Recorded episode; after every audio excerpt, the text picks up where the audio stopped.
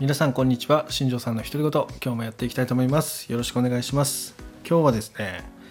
あの質問に答える配信になってます。えっ、と DM で質問をもらったんですがえっ、とショートの方がその髪の毛を伸ばす時に、えーいつもねあの伸ばせなくて切ってしまうっていう内容だったんですけどでそのうまく伸ばす方法ってありますか？っていう質問があったので、えーそこについて話をしていきたいと思います。えーその方にはね事前にね、えーっとやり取りをさせてもらってその今までそういう時ってどういう提案されましたかみたいな質問をしたんですけども、えーっと一応いろいろその、えーっと言ってくれてはいたんですけどあの例えば髪の毛伸ばす時にまあ縛ってその肩越える時には縛って、えーっと乗り越えるみたいなとかいろいろねその話を聞かせてもらったんですがあの髪の毛をね伸ばす時に、えーできることっていうのがね実はあのなんだろうな難しいというかそのそれはね肩のせいなんですよね。あの肩があることで髪の毛がすごく跳ねるんですよねショートからロングにする時って。でその時が一番しんどいんですよ。で、えーその時に、えー、とじゃあどういうことをするのかっていう話になるんですが、えー、とそのコメントのやり取りでも上がってたコメントじゃないメッセージのやり取りでも上がってた、えー、と髪の毛を一時的に縛って過ごす。この方法もねあの一つの方法としてありだなっていうふうに話聞いてて思ったんですが、えーそれだとねあのなんでしょうね。そのやっぱずっと結んでおくって結構しんどいんですよね。今まで結んだことない人が。まあなので、まあそれは我慢できないよなっていうふうに思ったのがまず1点とであとは、えっと、もう一個ねあの僕がよく話す方法としては、えっと、結局ショートで切ってそれが伸びてくるとあのボブみたいになってくるんですよねだんだん。その、えーボブをそのキープしながら伸ばしていくと肩にぶつかった時に広がったり跳ねたりして頭が大きく見えてしまうんですよ。でその時にあの方法がね、えー僕が提案するのは2つあって1つは、えー、とパーマなんですよね。そうパーマでこれは髪の毛が多い人には多分不向きなんですけど、まあ、髪の毛が普通とかねちょっと少なめの方にとっては毛先にねその動きを与えることでその跳ねたり広がったりするのが気にならなくなるんですよね一時的に。でそれで一気に肩の下まで伸ばしていくっていう方法ですね。で肩を越えたら、えっと、逆にパーマを取ってあげるんですよねストレートにするわけじゃなくてパーマを少し薬の力で弱めてであのまとまりやすいこの毛先がこうキュッとまとまるような形で仕上げてあげるとあの一気に伸ばすことができますよっていう方法がまず一つです。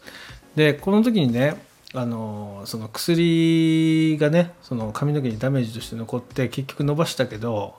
傷んだから切らないといけないんじゃないかって思う方いるんですがあの宿毛矯正みたいにストレートをすると痛みます。まだけどそのパーマを取るぐらいであればそこまでの痛みっていうのは出な出ないので、えー、とそれは一つの方法としてすごく楽にその伸ばすことができるんじゃないかなっていうふうに思ってます。だ肩にぶつかって広がってきたらその時に毛先に緩めのそのパーマをかけてその一旦ねその髪の毛がこうあの動きを毛先につければ膨らんだり跳ねたり見えないと思うんで、そういう形でしのぐ。で肩を越えたら、えーとパーマを取って、えー緩やかにしてもらってえーまっすぐまとめて、えー過ごすっていう方法ですね。でもう一個その今の方法はね髪の毛の多い方にはできないんですよ。はい、なので今度は髪の毛の多い人に対してなんですが、まあ、その時はあの好きか嫌いかはちょっと置いといてあの段差を入れるんですよね。その重めにボブになった髪の毛に、えー段差を入れて、えー、とその毛先の部分っていうのを軽く見せる方法があります、まあそれで鎖骨を伸びてこれば勝手に髪の毛がままとまってくれるので、え髪の毛も段差を入れることで軽くなってですね、えまとめやすかったり扱いやすかったりすると思うんで、まあ、そういう形で、まあ、カットでねその対応していく方法とあります。でもう一つが、えーと、トリートメントで、えー、対応していく方法になるんですがこれは、えーと、水分補給ですよね。そのヘッドスパとか、まあ、そういったものですね。それを続けることで、えーと、髪の毛がね広がってもその水分補給してまた収めてで広がってきたらまた水分補給して収めてっていう形でその肩にぶつかって肩を越えるまでの期間の間に関してはあの4週に1回ぐらいヘッドスパを重ねてきたりとかすると,、えーと、髪の収まりっていうのはかなり良くなります、まあ、そういう形でねその逃げていく方法があるんですよ。でそうすると,、えーと、本当ね3ヶ月とかなんですよね。この苦しい期間としては。その3ヶ月をどう乗り越えるかでどれが自分に合ってるかなっていうふうに考えて、え、進んでいくとすごくいいかなっていうふうに思います。はい一番楽なのはパーマじゃないかなと思うんで、まあ、パーマかけてあのその耳の後ろでこうクリップで留めてもいいしあとはハーフアップしてそその時を過ごしてもいいしあとはそのワックスとかムースとかで固めてそのパーマの動きを楽しむこともできますし